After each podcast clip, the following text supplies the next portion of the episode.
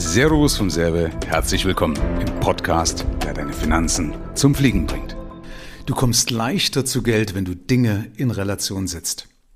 Wenn du also den wahren Preis kennst, also der wahre Preis bedeutet, was bringt es dir und was musst du dafür tun? Also was kostet es dich, um das zu bekommen, was du möchtest? Und das ist nämlich wunderbar vergleichbar mit Kalorien. Also solltest du jemand sein, der auf Kalorien achten muss, ich muss es leider seit neuestem, früher war das bei mir so, äh, wenn ich einen Rittersport angefangen habe, dann gab es so ein ungeschriebenes Gesetz bei mir, wenn man so eine Tafel Rittersport angefangen hat oder angebrochen hat, dann muss ich die auch zu Ende essen. Und das war auch nicht lange Zeit so gut, weil mein Körper das aufgrund meiner sehr guten Gene einfach weggesteckt hat, aber irgendwann war das nicht mehr so. Und deswegen finde ich den Vergleich auch so gut, weil ich die Disziplin, die ich beim Vermögensaufbau habe, auch dann super übernommen habe, einfach bei den Kalorien. Und zwar, bei Kalorien ist ja bekannt, dass du mehr verbrennen musst, als du zu dir nimmst.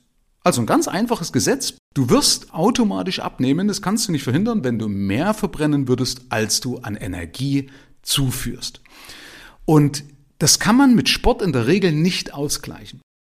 Das hat nämlich der Komiker Ismo auch sehr schön dargestellt.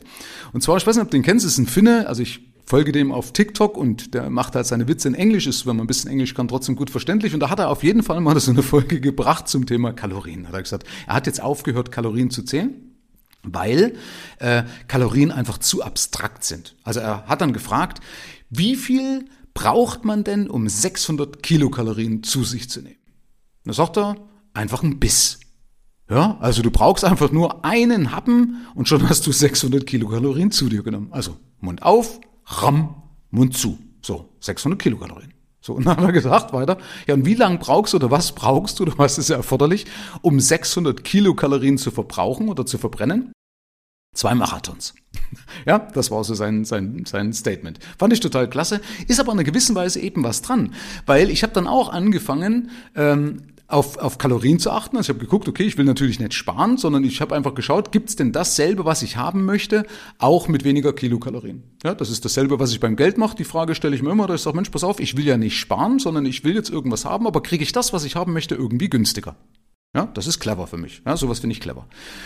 Das kannst du aber nur begrenzt machen und du musst natürlich trotzdem auch Dinge weglassen, also Mahlzeiten weglassen und vor allem Sport machen. Und mir ist es mal so richtig bewusst geworden, wo ich drei kleine Stücke Schokolade, ich glaube, das war von Milka oder so, man ist ja auch vollkommen wurscht, wie gesagt, ich, äh, ist jetzt hier keine Schleichwerbung oder sowas, ja, ähm, aber ich habe dann drei kleine Tafelstück Lade mal runtergebrochen und dann habe ich mir hinten mal angeschaut, weil ich ja sensibilisiert war auf das Thema Kalorien. Wie gesagt, früher war mir das total wurscht, habe ich hinten drauf geschaut wie viel Kilokalorien sind das eigentlich? Und da stand da ein Stück oder drei Stück, ich glaube sogar so eine Zelle stand da, irgendwie 25 Kilokalorien.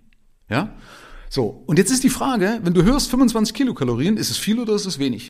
Und das kannst du ja nicht festmachen, ob das viel oder wenig ist, wenn du es nicht in Relation setzt. Und ich habe ja anfangs gesagt, du kommst leichter zu Geld, wenn du Dinge in Relation setzt.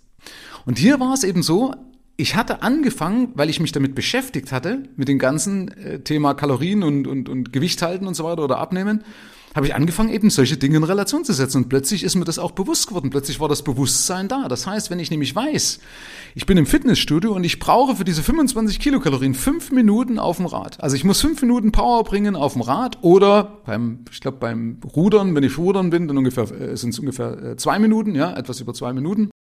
Und da bin ich mal ganz schön am Ziehen an der Rudermaschine. Und jetzt kommt aber noch dazu, dass mir das überhaupt keinen Spaß macht. Also ich bin jetzt keiner, der sagt, ich setze mich eine Stunde auf dem Rad und mache Spinning oder sowas. Nee, da habe ich überhaupt keinen Bock drauf. Ist mir viel zu monoton. Also äh, wirklich, nee, geht nicht. Anderen macht das Spaß, da ist dann der Preis wieder okay. Verstehst du? Aber in meiner Welt oder für meine, für meine Person ist dieser Preis, den ich dafür bezahle, nicht okay. Und ich hatte ja eingangs auch gesagt, du musst den wahren Preis kennen. Wie gesagt, wenn einer sagt, ich kann eine Tafel Schokolade essen, fahr dafür eine Stunde äh, Rad oder ruder eine Stunde, ja, mit einer Stunde rudern hast du dann ungefähr 800 Kilokalorien verbraucht, ja, dann ist doch wieder vollkommen okay. Aber für mich ist es nicht. Ja, für mich gibt es das nicht. Ich, ich esse gerne, aber ich fahre auf jeden Fall ungerne äh, auf dem Rad oder sowas. Das ist mir zu blöd. Fakt ist also, wenn du die Relation kennst, wenn du den Preis dafür kennst, kannst du viel leicht abwägen und dann fällt dir dann nämlich auch viel leichter eine Entscheidung zu fällen. Und beim Geld übrigens ist es ganz genauso. Auch beim Geld ist es wie bei den Kalorien. Du musst, um zu Geld zu kommen, mehr einnehmen, als du ausgibst. Schon hast du zwangsläufig einen Überschuss und damit hast du zwangsläufig Geld, Und genauso beim Geld ist es auch so, wenn du Dinge in Relation setzt. Also wenn du beispielsweise sagst, naja, ich gebe jetzt Geld aus und für dieses Geld, was ich ausgegeben habe, würde ich beispielsweise eine Woche lang arbeiten müssen. Dann kannst du das auch wieder leichter für dich abwägen. Einverstanden? Also ganz einfach. Ja, immer wenn du genau weißt, warte mal, stopp, wenn ich das einnehme, weißt du, und, und ich jetzt das ausgebe, ja, dann kann ich das abwägen. Das mag jetzt vielleicht einer sagen, das ist ja geizig, ja. Nee, ist es nicht, sondern du, du sollst übrigens auch nicht geizig werden, sondern, weißt du, solange du nicht unendlich Geld verdienst, musst du abwägen. Das geht gar nicht anders. Weißt du, diese Wunderpille gibt's nicht. Das, den Lotto gewinnen kannst du dir abschmieren, verstehst aber, oder abschminken, weißt du, aber der Punkt ist, du musst einfach in einer gewissen Weise intelligent, du brauchst, oder intelligent damit umgehen, das heißt, du brauchst eine finanzielle Intelligenz. Und das ist eben so zu wissen, ich wäre nicht durch die Einnahmen reich, sondern nur durch das, was ich behalte. Das heißt, ich muss immer mehr einnehmen, als ich ausgebe.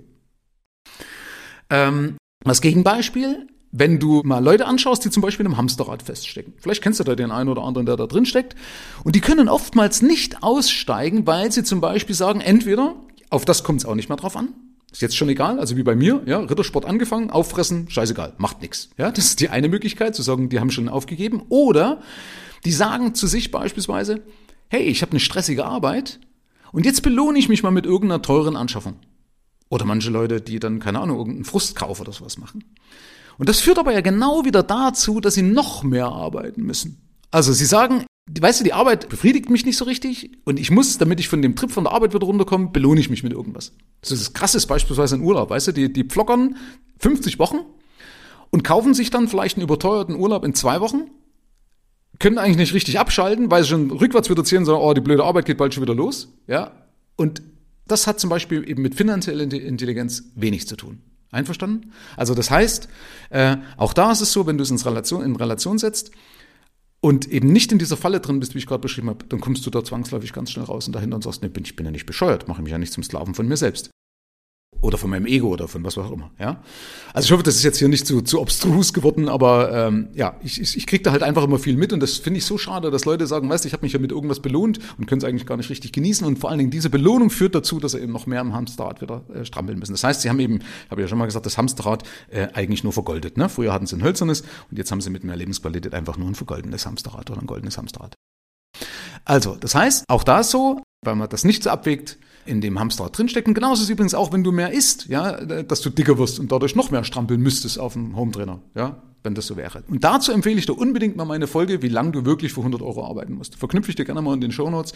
Das war für mich so ein Augenöffner damals, weißt du, weil die meisten Leute rechnen falsch. Ich will dir bloß nicht vorgreifen, aber hör dir unbedingt mal diese Folge an, wie lange du wirklich für 100 Euro arbeiten musst. So, Fazit von dem Ganzen. Du brauchst also zuerst immer ein Bewusstsein. Ja, zuerst musst du also bewusst sein, was passiert hier eigentlich? Ja, und das ist das, dass du anfängst, Dinge in Relation zu setzen und den wahren Preis erkennst. Also, was bringt es mir und was muss ich dafür tun? Wenn man das wirklich hinterfragt, wenn man sagt, was bringt es mir und was muss ich dafür tun? Dann wägst du automatisch ab. Ja, also das heißt, du brauchst als erstes ein Bewusstsein. Dann brauchst du ein System und dann musst du dich natürlich dran halten. Das heißt, eine Disziplin ist in einer gewissen Weise immer notwendig. Aber die Disziplin, ich habe ja vorhin gesagt, ist gar nicht so schwer. Die Disziplin kommt nämlich von ganz alleine. Vielleicht kennst du das, wenn du dich irgendwann mal beschäftigt hast damit mit dem Essen. Sei es Leute, die anfangen mit veganer Ernährung, sei es Leute, die anfangen mit weniger fettiger Ernährung, cholesterinarmer oder wie auch immer, weißt du? Dann kommst du normalerweise nicht mehr so leichtfertig auf die Idee und sagst, ach komm, jetzt fresse ich mir, Entschuldigung den Ausdruck hier, so einen fetten Cheeseburger bei McDonalds. Das machst du meistens nicht. Und die sagen mir auch, ich vermisse es auch gar nicht mehr.